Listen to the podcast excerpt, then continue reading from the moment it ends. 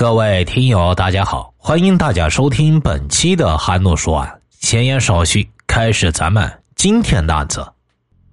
有一个北漂歌手，名叫富丽，生活在幸福快乐的音乐世家里，在父母的悉心栽培下，从小学习声乐，十四岁特招入伍，十九岁登台演出，十一年后转业当了音乐教师。后来舍弃稳定无忧的工作，只身一人赴北京追求歌手梦。那时自媒体还没发展起来，亮相在大众面前的机会少之甚少。可无论遇到什么困难，这位倔强的女生始终不放弃。二零零九年，在机缘巧合下，她有幸与周杰伦的御用词人方文山合作，推出首张 EP《云淡风轻》，成功出道。就在梦想刚起航时，二零一二年七月，却不幸遇害，悄然离开了人们的视线，享年三十岁。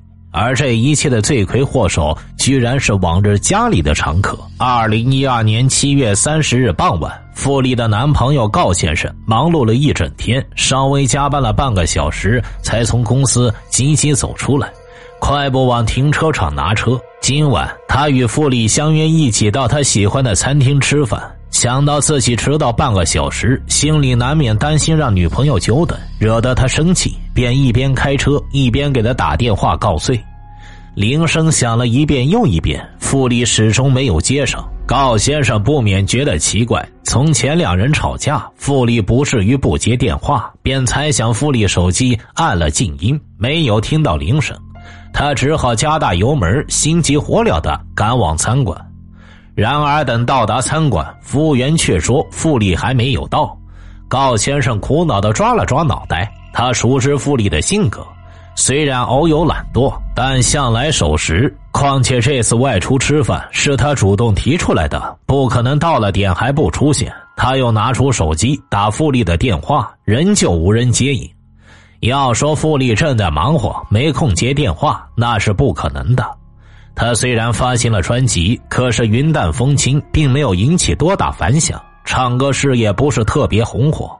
由于他许久没有接到工作，大部分时间就是待在家里，要么网购，要么练嗓子。高先生觉得事有蹊跷，立刻驱车前往傅丽家，最后在傅丽家的卧室找到了傅丽。傅丽衣衫不整的躺在床上，面朝天花板。半嘴张开，睡姿极不自然。高先生喊着傅丽的名字，傅丽毫无反应。他第一时间想到，他是不是患了什么突发疾病，像心脏病之类的，突然出现症状，所以昏迷了过去。他立马掐住他的人中，然后用两手按压他的心房，给他做心脏复苏，同时大声喊他的名字，想要把他叫醒过来。他急得满头大汗，力气使尽，也不见得傅丽有任何反应。两手不经意划过他的指尖，一丝刺骨的冰凉，激得他一阵哆嗦。随后仔细一看，便看到身下淌着一滩浓稠的血。此时他才意识到事情比想象中更严重。看着傅丽惨白的脸蛋颤抖着探出手指放在他的鼻孔下，当即心脏一缩，傅丽已经没有气了。他惊得全身发寒，扭过头来打量傅丽家，才发现进门处和餐桌上有明显的血迹，衣柜和电视柜全部被拉开，里面的东西被搅得胡乱，而床头柜上傅丽的钱包被打开，里面夹着的现金无影无踪，只剩下证件和银行卡。房子有明显被翻动过的痕迹。高先生想到这里，心里慌得很，立马拨打了报警电话。不多时，公安机关便来到富丽家，证实富丽已经死亡，对他家进行全面搜查。警方在厨房里提取到了一枚足迹，在门把手上提取到了一枚指纹，将足迹和指纹输入数据库中进行匹配，发现2009年曾经提取了一个北漂外来工人的指纹，与现场指纹非常吻合，确定他有重大作案嫌疑。疑犯名叫张坤鹏，负责富力所在片区的快递派送业务，所在快递网点就在富力家附近。公安人员前往张坤鹏所在快递网点时，却抓了个空。据张坤鹏同事表示，张坤鹏七月三十日休假，没有回来网点。随后仿佛人间蒸发，再也没来上班了。那么傅丽到底是怎么死的？张坤鹏对他做了什么？两人之间有什么深仇大恨？张坤鹏非要置傅丽于死地呢？二零一零年刚发专辑的傅丽，唱歌事业才起步，却对未来充满了信心。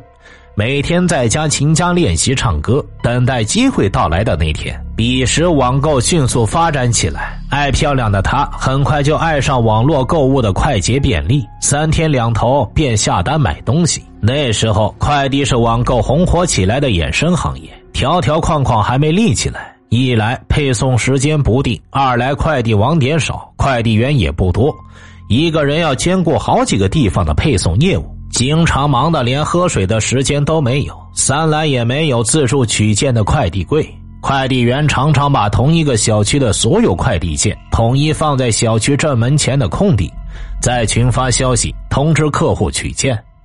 时年二十七岁的张坤鹏刚入职某快递公司，将一车子快递件甩到地上。一手输入号码，扯开嗓子催人下来；一手分区分楼归类快递件。这一切都是为了方便客户迅速找到自己的快递件，也为了节省他的派件时间。只有这样，他才能早一点赶往下一个小区派件，完成一天繁忙的工作。这份工作风吹日晒，刮风下雨从不停歇，还得按派件数计算工钱，每天赶命似的跟时间赛跑。偏偏有些人不配合，三催四请也不来拿快递。张坤鹏扫了眼地上仅剩的两三个拖后腿的快递件，捧起来看，地址和收件人是一样的。他抹了把额角的热汗，气呼呼的拨打电话。铃声响了几遍，便接上了。悦耳的嗓音从话筒里边传出来，他还没说什么，对方已猜到他的身份，用温婉轻快的声音说道：“您好，你是快递员吗？我现在没空，麻烦您帮我送到楼上来吧。”我靠！张坤鹏啐了一口，不悦的说道：“你是怎么回事啊？就你忙啊？我比任何人都……哎。”话还没说完，那头便切断了电话。随后，铁闸门吧嗒一声解锁，门自动开了。张坤鹏干站数秒，气得说不出话来。可是客户提出的要求，如果不满足，唯恐被他投诉。他晦气的抱起三个快递，箭一般的冲进小区，绕了几个弯，终于摸到了楼栋所在，便急忙进了电梯去。他一路是骂骂咧咧，等客户将门打开，一张娇俏的鹅蛋脸突然闯入视线里，刹那间，张坤鹏被迷醉了眼。眼前这个女人长得非常漂亮，秀气的柳叶眉，高挺的鼻子，丰润的樱桃小嘴，个儿高高的，纤细的腰身，周身透着温软迷人的气质，一看就不是普通人。他那一肚子火气突然消失，讲话的声音也不由得放轻放缓了起来。你也是嗯嗯，您是傅小姐吗？傅丽笑着点头，将房门打开，让他把快递件放到餐桌上，随后倒了一杯茶给他喝，怪不好意思的说道：“实在抱歉啊，让你跑一趟上来。”张坤鹏连忙说：“没关系。”一边开心的喝水，一边打量傅丽的房子。发现墙上的相框和角落里的唱片，不由得惊讶的说道：“傅小姐，那 CD 封面不就是你吗？”傅丽这才坦诚自己歌手的身份，随后聊了聊自己北漂追梦的艰辛。张坤鹏没读过什么书，更没有远大的梦想，每天挣扎在温饱线，没想到做快递员居然能够见到明星，对富丽又多了几分仰慕之情。后来，富丽的快递都请张坤鹏把他送到家里，而每次张坤鹏都会在富丽家小坐一会儿。富丽为了答谢张坤鹏，给倒茶和送果子，算是给些劳务费。两人随意交谈了几句，张坤鹏觉得富丽是有一番大作为的名人，总是熟人的称呼他一声丽姐。傅丽并不介意张坤鹏只是个快递员，北漂的孤独让他十分喜欢交朋友，而张坤鹏对他的事业好奇也是毫不隐瞒的，言无不尽。然而，关系犹如朋友的两个人，最终为什么会闹翻呢？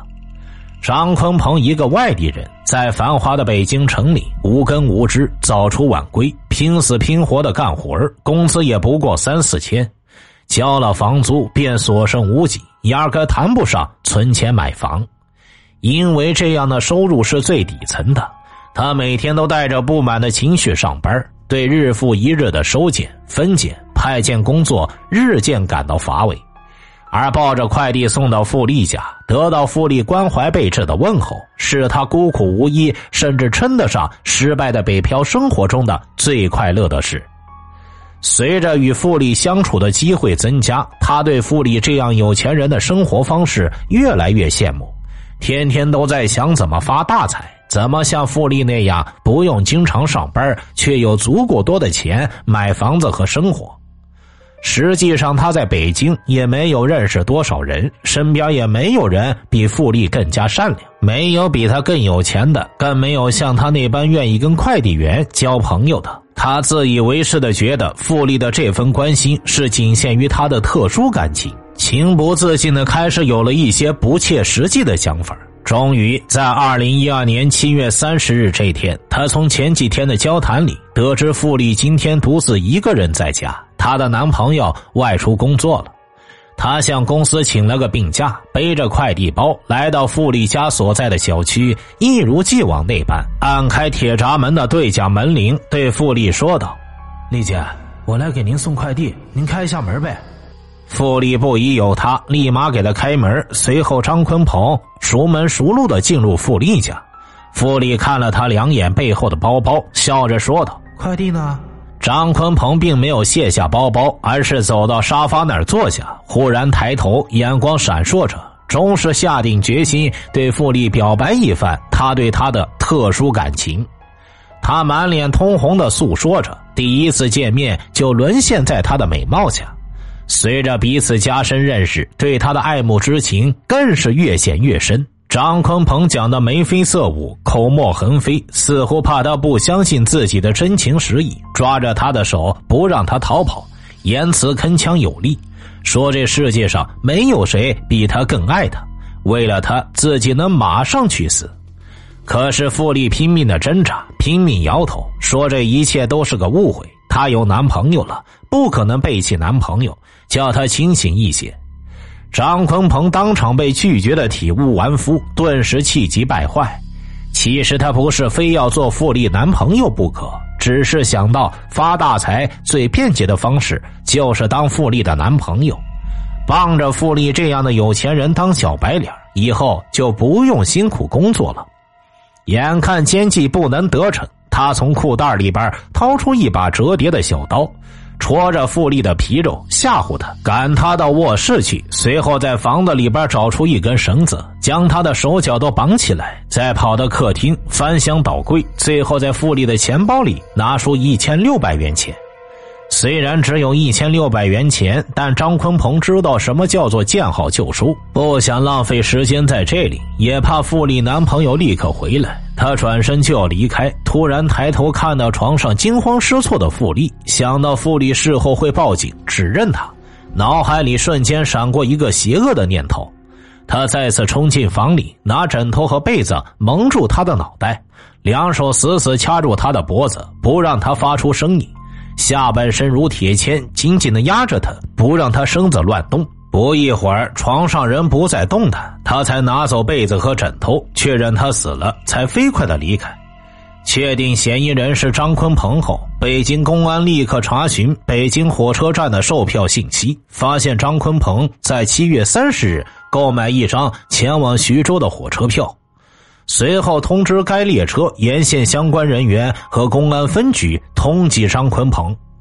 数小时后，北京公安接到相关部门反馈的消息，迅速前往河北省沧州火车站，将嫌疑犯张坤鹏抓获归案。庭审当天，法医出具验尸报告，认为受害人付丽死于两手手腕被绳索捆绑，最终因被扼住颈部窒息死亡。过程中不排除有闷毒口鼻的情况。傅丽的母亲听得女儿惨死的状况，在观众席默默流泪。夫妻二人只有傅丽一个女儿，用尽毕生精力把她养大成人，对张坤鹏的歹毒行为深恶痛绝，认为他抢劫就罢了，把钱拿走就完事了，却非要杀人灭口。张坤鹏对抢劫杀害傅丽的事实如数招认，但他依旧想要从轻判决，声称自己没有杀人的故意，只是在抢劫过程中，为了不让被害人呼救，在慌乱的情况下才错手将其杀害。然而，法院认为被告人张坤鹏以非法占有为目的，使用暴力手段窃取他人财物，致人死亡。犯罪性质恶劣，构成抢劫罪，判处死刑，并剥夺政治权利终身。最终，张坤鹏难逃一死。虽然坏人得到了应有的惩罚，但可笑的是，张坤鹏摊子头上一把刀，为了区区一千六百块钱，残杀了一条性命，更是把自己的人生也搭了上去。真是应了那句老话：“一念是佛，一念魔。”对错往往就在一念之间。凡事决定之前，都要预计一下后果，要不然等待你的将是无尽的深渊。听大案要案，观百态人生。我是说书人韩诺，关注我，了解更多精彩大案。好了，今天的案子呢，就为大家播讲完毕了，咱们下期再见。